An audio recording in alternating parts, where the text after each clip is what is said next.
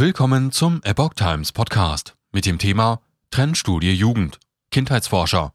Wir haben eine ganze Generation erstickt. Ein Artikel von Susanne Aussitsch vom 24. Mai 2022. Antriebslosigkeit, Erschöpfung, psychische Belastungen. Der Druck auf Jugendliche und junge Erwachsene in der Altersgruppe 14 bis 29 Jahren ist groß. Das geht aus einer Studie hervor. Der österreichische Kindheitsforscher Michael Hüter sieht darin ein Alarmsignal. Er fordert, die Jugend endlich wieder in den Fokus der Gesellschaft zu rücken. Nun hören Sie das Telefoninterview mit Michael Hüter, geführt von Susanne Aussitsch. Ich spreche heute mit dem Historiker, Kindheitsforscher und Autor Michael Hüter mit seinem Buch Kindheit 6.7, ein Manifest, für das er jahrelang recherchiert hat, kritisierte er, dass die Kinder in der heutigen Gesellschaft nicht artgerecht aufwachsen. In unserem heutigen Gespräch widmen wir uns den Jugendlichen und jungen Erwachsenen. Aus der neu veröffentlichten Trendstudie Sommer 2022 Deutschlands Jugend im Dauerkrisenmodus geht hervor, dass 473 von 1021 Befragten im Alter von 14 bis 29 Jahren angeben, dass sich ihr Leben durch die Corona-Krise verschlechtert hat. Ich begrüße unseren äh, heutigen Interviewpartner, Herrn Michael Hüter, am Telefon. Äh, vielen Dank, Herr Hüter, dass Sie sich Zeit genommen haben. Hallo, Frau gerne. Äh, wir hatten schon über die Studie auch im Vorfeld gesprochen. Ähm, es gibt da auch eine Aussage, dass also neben der Tatsache, dass sich das äh, Leben vieler Kinder also und Jugendlichen verschlechtert hat, ähm, dass 20 Prozent der Jugendlichen, ähm, dass sich da der Zusammenhalt in der Familie verschlechtert hat. 17 Prozent der Studienteilnehmer gaben aber auch an, dass sich der Zusammenhalt in der Familie verbessert hat. Wie kann man denn diese Aussage einordnen? Ich glaube, man muss einmal das Ganze, die Studie im Ganzen sehen. Ja. Und bei jeder Studie, also wie repräsentativ auch die Studie sein mag mit 1000 äh, Personen in der Auswertung, das gilt für jede Studie, dass man das mit, mit, Vorhalt, äh, mit Vorbehalt sieht. Ähm, aber kommen wir mal auf die Familie zurück. Das, was Sie gerade gesagt haben, ist einmal das eine, ja, dass signalisiert wird, das ist verständlich, der Zusammenhalt in der Familie, dass es da Probleme gibt, weil ja durch den Lockdown, durch Homeoffice der Eltern, durch ähm, Homeschooling, sofern man das, das kann man, konnte, kann man ja nicht wirklich als Homeschooling benennen, was da äh, gewesen ist, ja. Aber das war ja eine immense Belastungssituation, auf die auch niemand vorbereitet war und einfach durch zu extrem viel Spannungen einfach auch in den Familien äh, geführt hat. Verständlicherweise auch zu einer Überforderung. Ja? Und in diesem Zusammenhang finde ich ja zum Beispiel interessant, dass die Jugendlichen auch sagen, bei dem zukünftigen Beruf, bei der be zukünftigen Berufswahl, dass sie eher ein, ein, ein Homeoffice, also wenn sie sozusagen arbeiten, dass sie daran kein Interesse haben. Ne? Ganz wenige. Das ist ein Ausdruck dafür auch über, äh, aus der Enttäuschung ja, der jungen Menschen über das Homeoffice und über diese Zeit. Das wäre ich ein ganz klares Signal eigentlich, weil schaut man mal unter den Erwachsenen, sage ich mal den 40 bis 60 Jahren, da gibt es doch sehr viele, die es genießen inzwischen und die sehr viel von zu Hause aus machen können. Aber das ist eine ganz, die haben eine ganz andere Grundlage oder Voraussetzung. Die haben jetzt im Grunde genommen so negative Erfahrungen gemacht, die Jugend, dass sie im, im Homeschooling mit den Eltern zu Hause im Homeoffice in dieser äh, Stresssituation, dass sie sich für die Zukunft sozusagen äh, einfach gesagt lieber nur ein analoges Arbeiten äh, oder in einer Firma oder außer Haus sich eher vorstellen können. Ja, aber das ist sicher geschuldet aus, aus der negativen Homeoffice-Frage. Aber bei der Familie gibt es etwas, was ich auch noch spannend finde, dass doch auch ein sehr, sehr hoher Anteil, also bei den Werten, ja, den sinnstiftenden Werten, die da angegeben wurden, wo die jungen Menschen zwischen 15 und 29 wählen konnten, die Familie doch deutlich den ersten Platz hat. Und überhaupt das Gesellschaft Freundschaft. Das heißt, es gibt hier doch das Bedürfnis oder wieder ganz stark die, die, die Sehnsucht auch ähm, bei den jungen Menschen, doch in einem höheren Maße, als ich es eigentlich erwartet habe, diesen traditionellen Gefühle unter Anführungszeichen ja, ähm, wieder mehr Bedeutung zu geben oder die, sie sehen die Wichtigkeit wieder, was auch kein Wunder ist bei einer immer mehr zerfallenden Welt. Also die, die Sehnsucht nach der Geborgenheit und der Schutz in intimen Gemeinschaften, Freundschaften, Familien hat doch einen sehr, sehr hohen ähm, Wert. Ich habe die Zahl jetzt nicht im Kopf, aber ich glaube, wir sind da bei 60 Prozent. 63, 63 Prozent, ja. 63 Prozent, ja. deutlich an erster Stelle. Und ähm, das finde ich für mich jetzt als, als, als, Kindheitsforscher, wo ich auch mit, mit vielen, ja auch mit Familien auch arbeite, äh, interessant, aber im Sinne auch von positiv. Also das finde ich durchaus etwas Positives. Ja? Und ähm, aber bei den bei Studien, das allgemein zu dieser Studie, äh, es ist halt schon immer eine Frage, wie wertet man Zahlen aus und nicht nur was fragt man, sondern was fragt man nicht. Ja? Und hier gibt es doch irgendwie ein paar tendenzielle Punkte, die mich irritiert haben, wo ich sage mal, die Auswertung der Interpretation der Studienautoren für mich einen bisschen fraglichen Beigeschmack hat. Es gibt eine auffallend hohe, also wenig Lust, sage ich jetzt einmal, bei den jungen Menschen, bei der Vorstellung, sie müssten sich am Krieg oder Deutschland würde sich am Krieg beteiligen. Kaum jemand will eine Wiedereinführung der Wehrpflicht. Die Sanktionen werden auch in wesentlich höheren Ausmaße abgelehnt, als ich es mir gedacht habe. Ja? Und es gibt eine klare, die Autoren nennen das, äh, die, eine, eine doch eher Antikriegshaltung bei der Jugend. Und die Autoren rechtfertigen oder interpretieren das äh, äh, naja, die Jugend sei halt heute pazifistisch geprägt. Nur, Entschuldigung, äh, das, ist, das wird schon fast beklagt. Das ist doch nicht schlimm.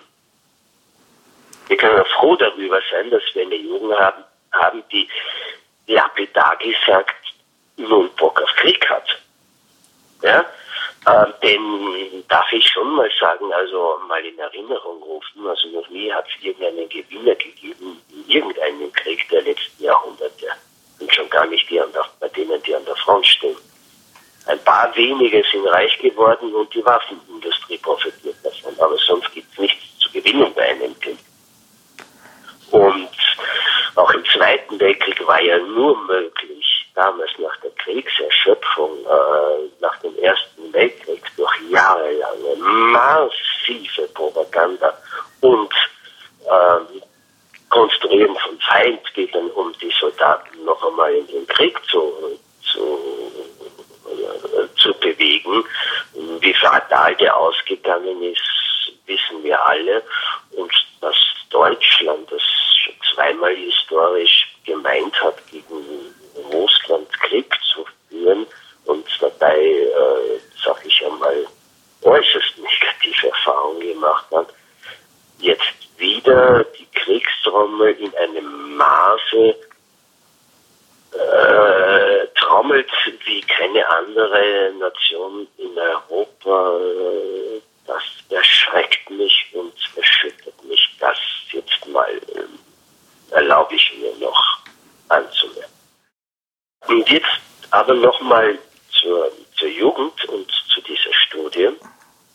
Und wenn ich schon bei sozusagen bei diesem etwas, bei der Auslegung oder Interpretation der Studie einen Kritikpunkt, den ich auch noch anbringen möchte, das ist bei der hohen, scheinbar hohen äh, äh, Durchimpfungsrate äh, der jungen Menschen von 14 bis 29 Jahren, die in dieser Studie bei 84 Prozent angegeben wird, also die Grundimmunisierung. Und ich nehme an, damit ist gemeint zwei Impfungen. Ja? Und ähm, das und das wird als hohe Impfbereitschaft so wörtlich in der Studie als positiv bemerkt. Und das halte ich an der ganzen Studie eigentlich für das Unfassbarste. Denn hier ist in Wahrheit Wahrheit eine ganze Generation genötigt, im Grunde genommen genötigt worden zur Impfung. Ich habe vor einem dreiviertel Jahr mit einer Studentin im deutschen, deutschen jungen Autorin gesprochen, die, hat, hat, obwohl keine Impfpflicht, die hat nicht einmal ein WG, ein Zimmer in einer WG bekommen, in einer Studentenweg, wenn sie keinen Impfnachweis äh, hatte. Ich habe an, an, an, ohne Impfpflicht, äh, war es im letzten Winter schon so, dass in Deutschland sehr Studenten ohne, ohne, ohne Impfung ja überhaupt nicht studieren konnten, an sehr, sehr, sehr vielen äh, Universitäten. Die jungen Ein junger Mensch? Der will irgendwie, irgendwie Geld verdienen, der will, der will äh, selbstwirksam sein, der will einen Job, der will, und diese Türen haben wir ja alle verschlossen. Es ist doch nur mit Impfung. Und dass wir eine, eine ganze Generation genötigt haben, ungerechtfertigterweise zu dieser Impfung, zu der mRNA-Impfung. Also das kann ich echt nicht entweder als hohe Impfbereitschaft sehen und vor allem es erschüttert mich. Es erschüttert mich zutiefst. Weil wenn was nämlich nach wie vor ausgeblendet wird, ist, dass wir seit einem halben Jahr schon inzwischen eine Übersterblichkeit faktisch, wir haben eine Übersterblichkeit in Deutschland, aber auch in Österreich. Aber nicht wegen Corona-Tote. Ja? Und ähm, wir haben vor allem eine Übersterblichkeit in sehr hohem Maß, wie wir seit, seit 10 oder 50 Jahren haben in, in dieser Altersgruppe der bis 30-Jährigen. Und niemand fragt, wieso haben wir plötzlich, also entweder weitgehend gesunde Menschen. Also entweder bringen sich jetzt deutlich mehr junge Menschen um als sonst. Das heißt, wir haben einen extremen Anstieg an Suizidraten. Den haben wir auch, aber ich, meine Zahlen nach nicht in diesem hohen Ausmaße. Das heißt, wir haben eine auffallend hohe, wahrscheinlich auch, auch negative Bilanz der, der Impffolgen in dieser Altersgruppe. Und dazu gibt es ja auch vom RKI und Paul-Ehrlich-Institut seit einem halben Jahr auch genug Zahlen. Und das in dieser Studie völlig auszublenden und dann nur noch positiv zu vermerken, es gibt eine hohe Impfbereitschaft. Und das halte ich für hochproblematisch. Ja, das kann ich gut nachvollziehen, zumal ja auch nur nach der Impfung gefragt wurde und äh, ob die Leute eine Corona-Infektion durchgemacht haben, aber nicht, welche Nebenwirkungen vorliegen. Ne? Das ist ja auch äh, genau. nicht abgefragt worden.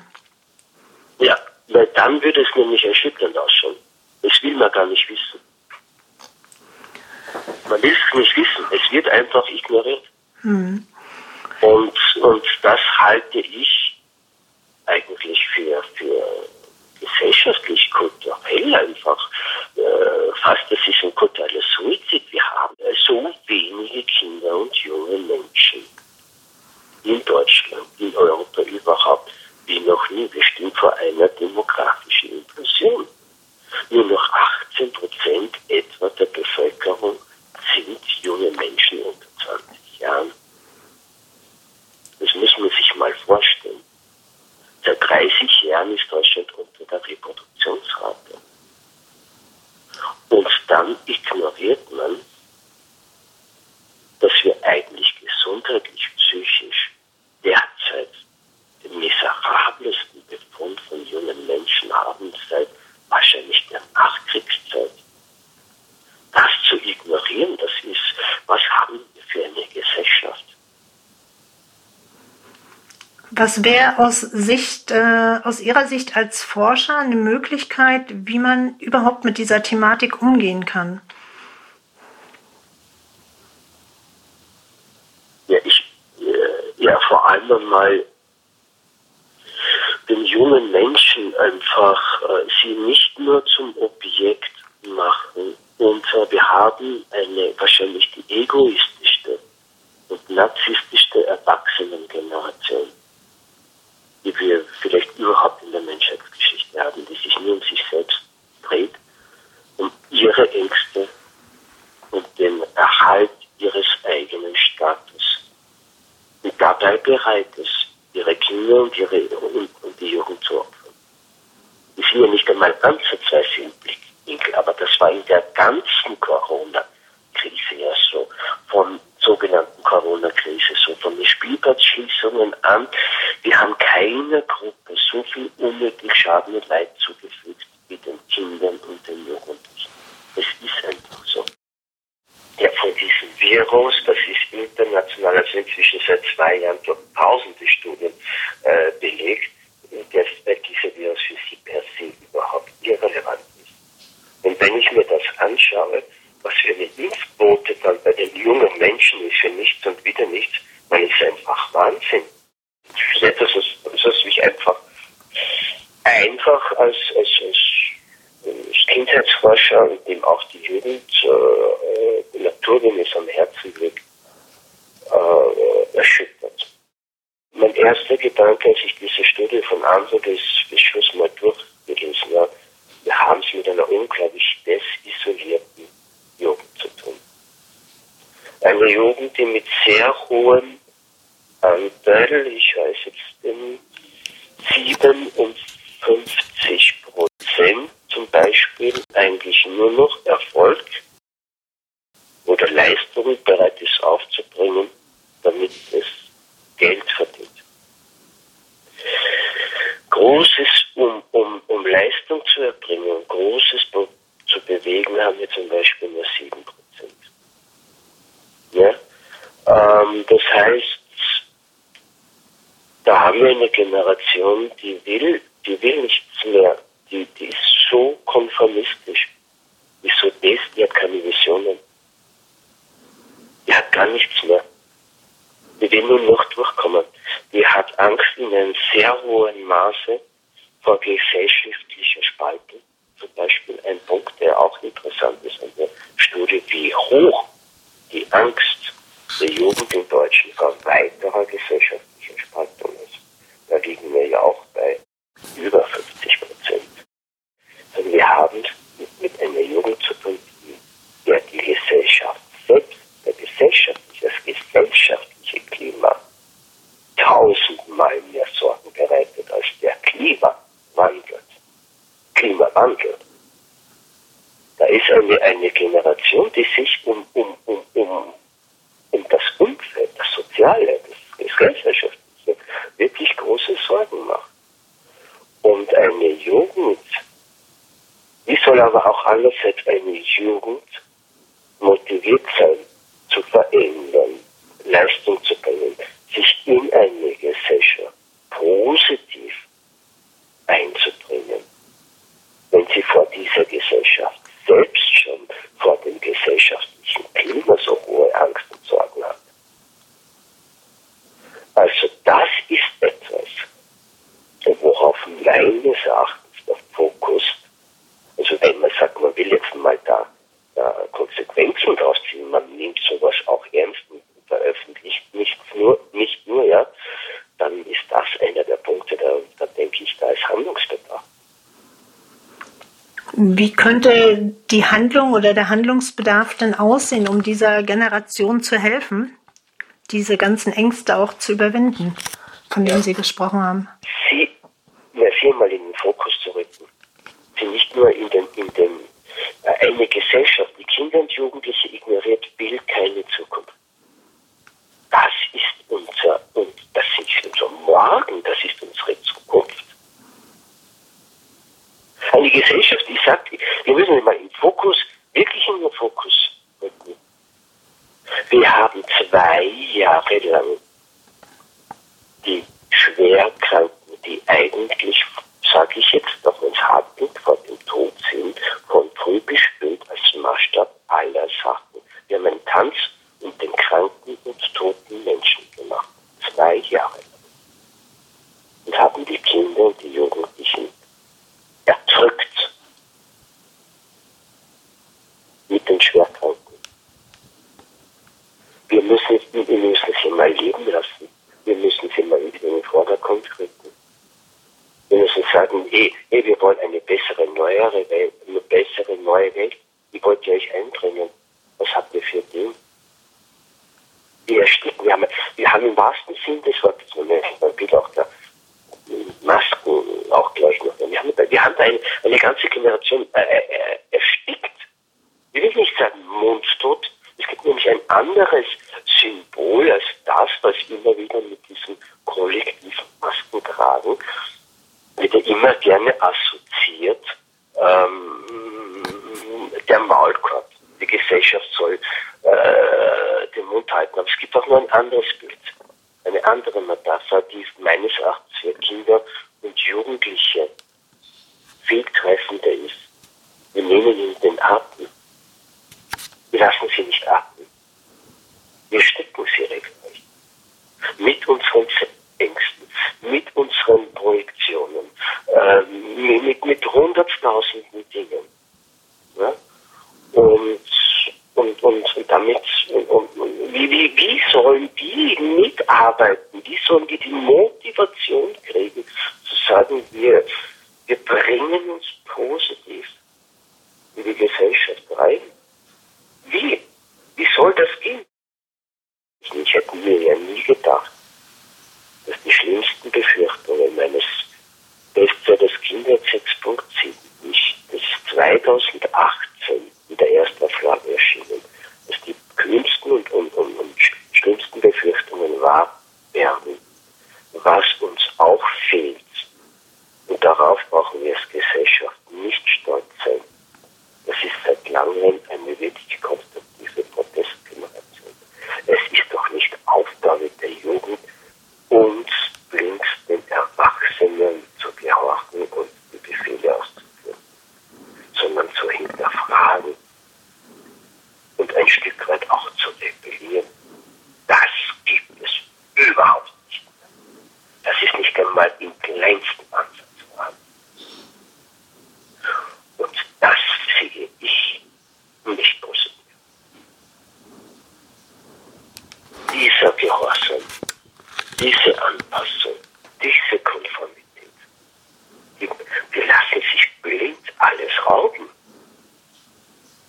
Zukunftsperspektive, alles Mögliche. Und, und da braucht man nicht stolz drauf sein. Also auf diese Befund, ja, diese Studie, also das ist eigentlich ein Alarmsignal. Ein Punkt, der mich überrascht hat, das ist Langeweile mit 32 Prozent. Jetzt muss man mich vorstellen, was ist so eigentlich das Grundwesen des jungen Menschen in der Altersgruppe? Der will was tun. Er will die Welt niederreißen eigentlich. Er will was, er will was machen.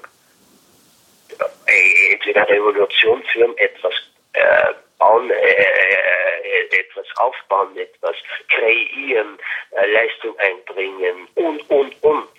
Er will was tun.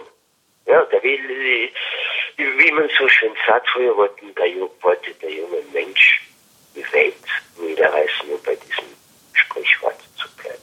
Heute haben wir es mit einer Generation zu tun, wo schon 32 Prozent im Grunde genommen sagen, sie wissen nie, was sie tun sollen.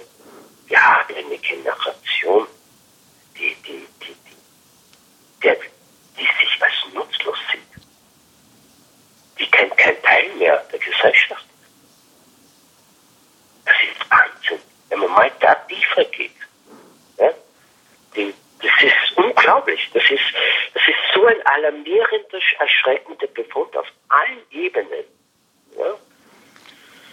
Dass ich, dass ich denke, also, ja, also, eine Gesellschaft, die sich das leistet, zu ignorieren, also, das hat die für was, was, was, das kann nur Ausdruck einer, einer, einer Gesellschaft sein, einer Ordnung, die so hochgradig schon dekadent ist.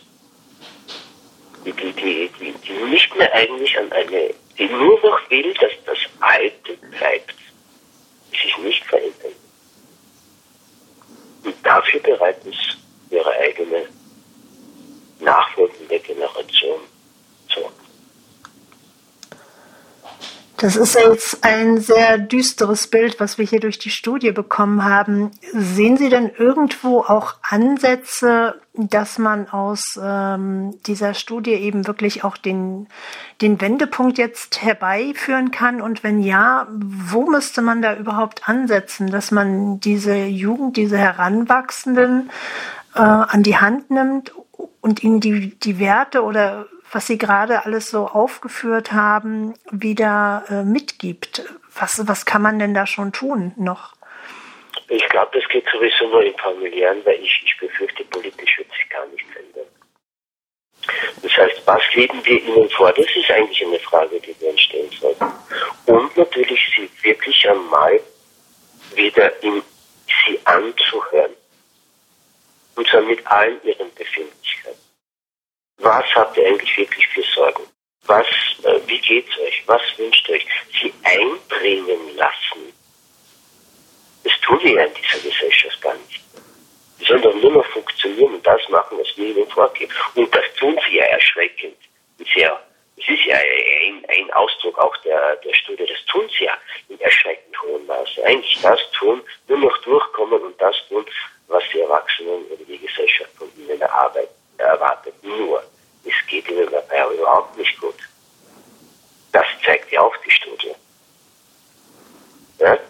Weil die, die, die psychischen Belastungen, das ist schon in einem Ausmaß, wo ich mir denke, ja, aber da, da habe ich jetzt, äh, wie, wie andere Wissenschaftler und Autoren ja zwei Jahre vehement darauf hingewiesen, dass das, was wir da, da gemacht haben, in den letzten zwei Jahren mit zu Unrecht mit Kindern und Jugendlichen, fatale psychische Folgen mit sich bringt. Ich weiß, dass das hart ist, dass das mein Befund nicht wahrscheinlich jetzt keinen großen Freudenschrei bei, bei, den, bei den Lesern hervorrufen wird, aber, äh, aber ich glaube nicht, dass wir uns leisten können, noch länger die Welt schön zu zeichnen oder so einen Befund wirklich zu ignorieren. Da gibt es dringend Ja, harte Worte von dem Kindheitsforscher Michael Hüter. Vielen Dank für das Gespräch. Ich danke für die Einladung.